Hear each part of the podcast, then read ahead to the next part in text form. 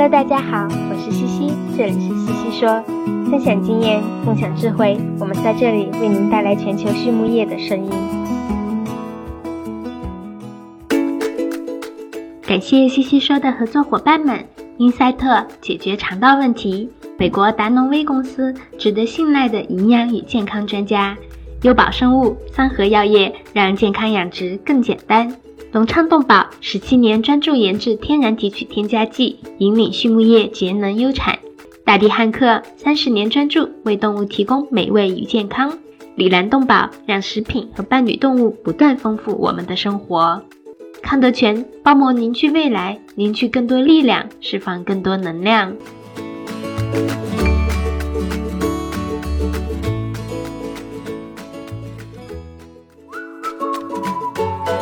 优宝生物、三和药业作为全球营养产品服务商，专注打磨生物发酵、酶催化和分子微胶囊制剂技术。凭借在动物健康领域二十四年的研发积累与临床实践，和一支经验丰富的研发、技术服务和质量管理专家团队，产品与方案涵盖维生素原料与功能营养剂、饲料消化、肠道健康和健康养殖，为全球十五个国家的合作伙伴提供经济高效的产品与服务。公司参与主持的猪抗病营养技术体系创建与应用，荣获国家科学技术进步奖二等奖。优宝生物、三和药业，让健康养殖更简单。Hello，大家好呀，这里是西西说，我是西西博士公众号团队的丽婷。今天的主题呢是霉菌毒素。最新的研究显示呀，一些霉菌毒素可以对猪产生影响的水平，比行业普遍执行的要低得多。日粮中各种霉菌毒素的含量需要持续的检测和准确的识别，以便我们更好的应对可能出现的问题。霉菌毒素是一个常思常新的问题。那今年年初呢，Dr. Chris Parks and Dr. Don Giston 和我们分享了美国霉菌毒素的现状和应对策略。如果还没有听、没有看的小伙伴们呢，可以去回顾一下。那今天呢，我们再次邀请他们来到西西说 Swinet，分享关于霉菌毒素阈值的一些新发现，以及我们最关心的一个问题，那就是如何降低霉菌毒素对动物的负面影响。还是来认识一下两位嘉宾。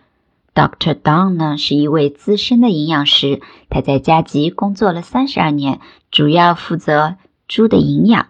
如今的工作重心呢，则是如何应用不同种类的添加剂，以提高动物的表现和健康。产品开发、客户推广、技术支持以及对从业人员的培训。而 Dr. Chris 呢，他在 Smithfield 做了五年的产品研发经理。一年半以前呢，他加入了佳吉的技术团队，是一名猪营养师。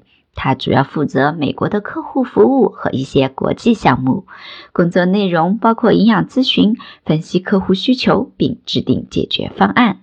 那么第一个问题呢，我们请两位嘉宾来聊了聊霉菌毒素对猪的影响。Dr. Dunn 则说道：“我先来做个简单的总结介绍吧。”他说，霉菌毒素的种类繁多，就美国养猪业来说，主要关注以下四种，分别是。玉米刺霉系统、呕吐毒素、黄曲霉毒素和福马毒素。其中呢，玉米刺霉系统是一种类雌激素化合物，和雌激素的作用相似，主要引起猪的繁殖问题。有证据显示呀，它在母猪体内的荷尔蒙之间能够互相影响，产生协同作用，可以导致后备母猪的性早熟。呕吐毒素呢，则是常常伴随着玉米刺酶系统一起出现，其中最明显的影响就是降低猪的采食量，对免疫系统也有影响，尤其是对哺乳母猪，它会导致其遗幼的繁殖问题恶化，损害母猪的健康和繁殖性能。此外呀，玉米刺霉系统和呕吐毒素同时出现，对幼龄动物产生的负面影响可以贯穿其一生，最终呢降低它的生长表现。再来看一下黄曲霉毒素，黄曲霉毒素具有超强的毒性，它可以致癌，对猪的整个生长周期都有影响，尤其是仔猪阶段会对健康造成长期的损害。最后呢是福马毒素，福马毒素呢我们研究的不是很多，一些早期的研究发现呀，它可能与肺水肿以及母猪的相关问题相关。福马毒素与其他霉菌毒素如果同时出现呢，会加剧其他霉菌毒素的危害。接下来呢，Chris 也聊到了，他说原料中不可能没有霉菌毒素。我们对原料中霉菌毒素含量的多少和生产的关系有了新的认知。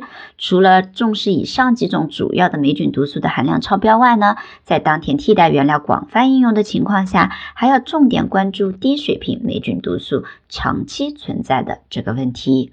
当只有一种霉菌毒素且水平较低时，可能不会引起什么严重的问题。但是呢，当多种霉菌毒素叠加，长期的作用于猪上时，其产生的协同作用便会造成猪的免疫抑制、采食量降低、生长表现和繁殖性能欠佳。当然了，这些问题很难被发现，可能到出栏我们都认识不到。因此啊，要在生产中细心留意霉菌毒素在动物身上产生的信号，这是我们需要去探索的领域。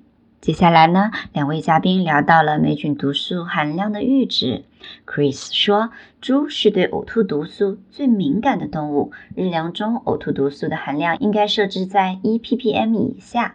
当呕吐毒素的含量达到三到五 ppm 时呢，就会造成拒食、增重减缓等严重的问题。而玉米赤霉系统的安全阈值呢，通常设置为一 ppm，现在的标准降至零点二五至零点五 ppm。黄曲霉毒素从饲料的角度看，仔猪日粮中不能超过二十 ppb，一旦超过呢，就要引起足够的重视。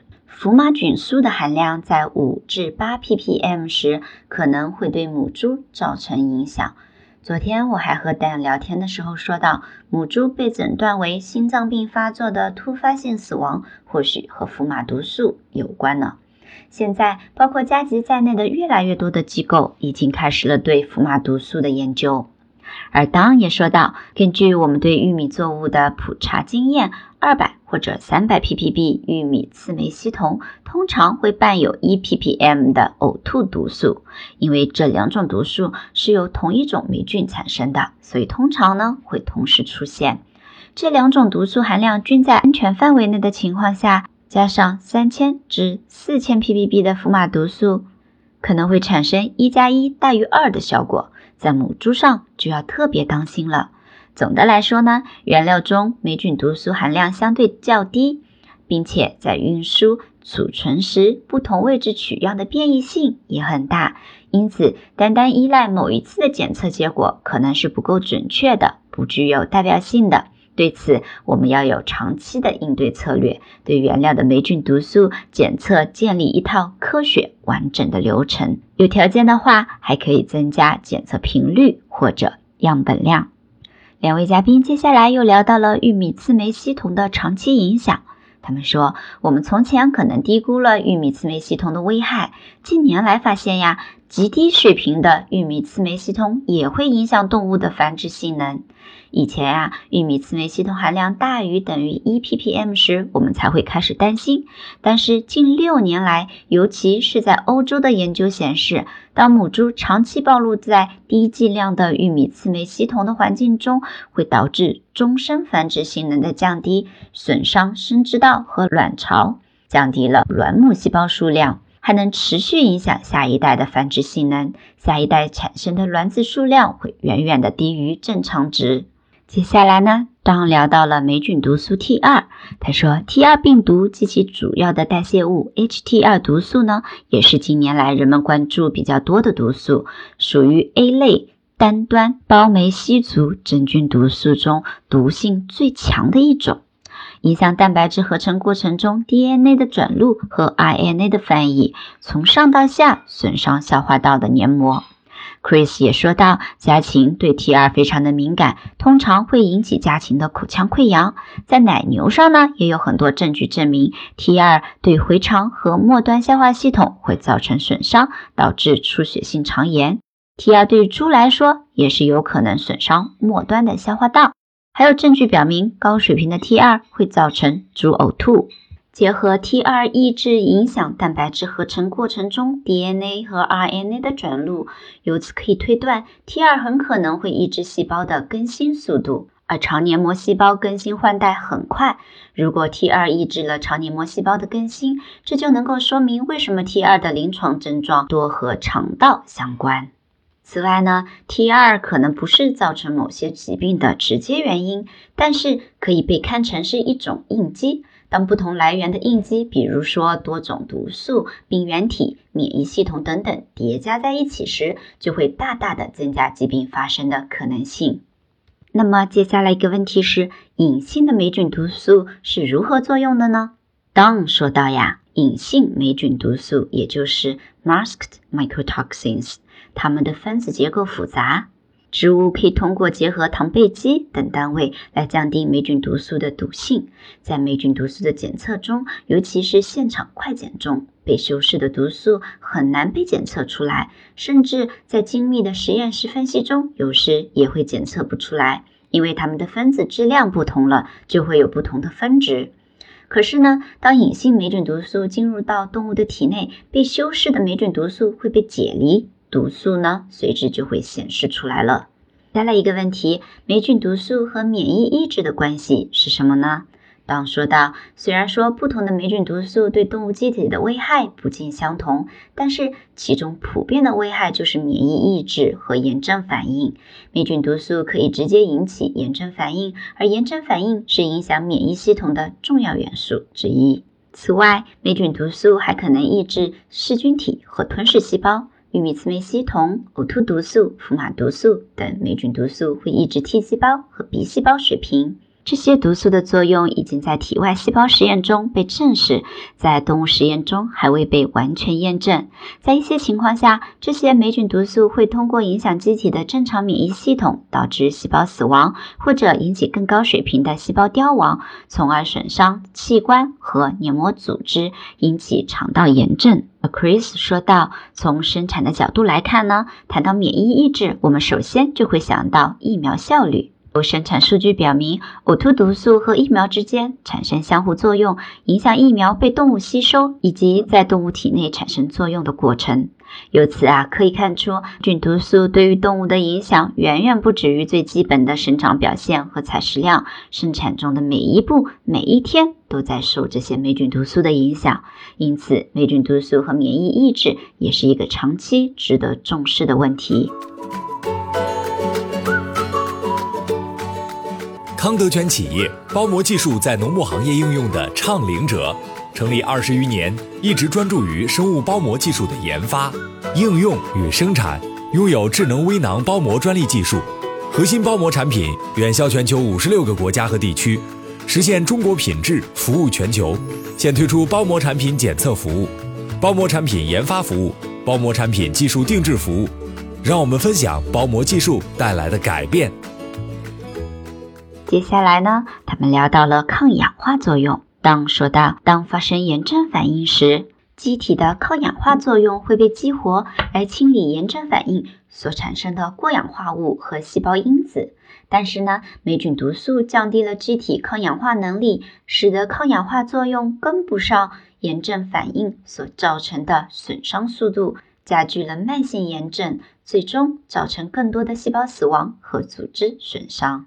肠黏膜的抗氧化功能对肠道健康、营养效率和动物生产性能起了决定性的作用。不论是慢性还是急性炎症，都会对肠黏膜造成损伤。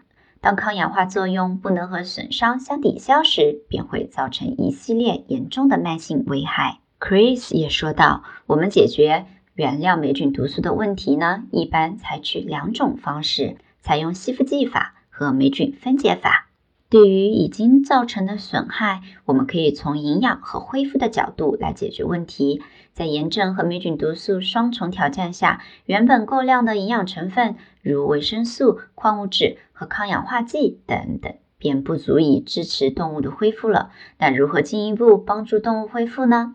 使用抗氧化剂就是一个解题思路。四年前，我们做了一个实验，发现。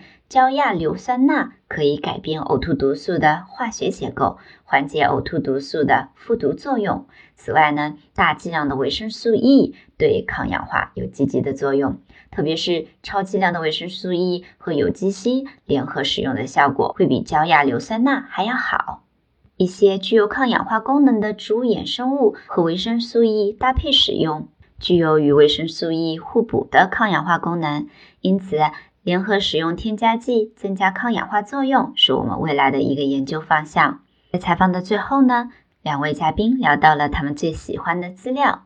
Chris 最喜欢的资料是 FDA 的报告，他时刻关注行业内监管机构发布的信息的变化。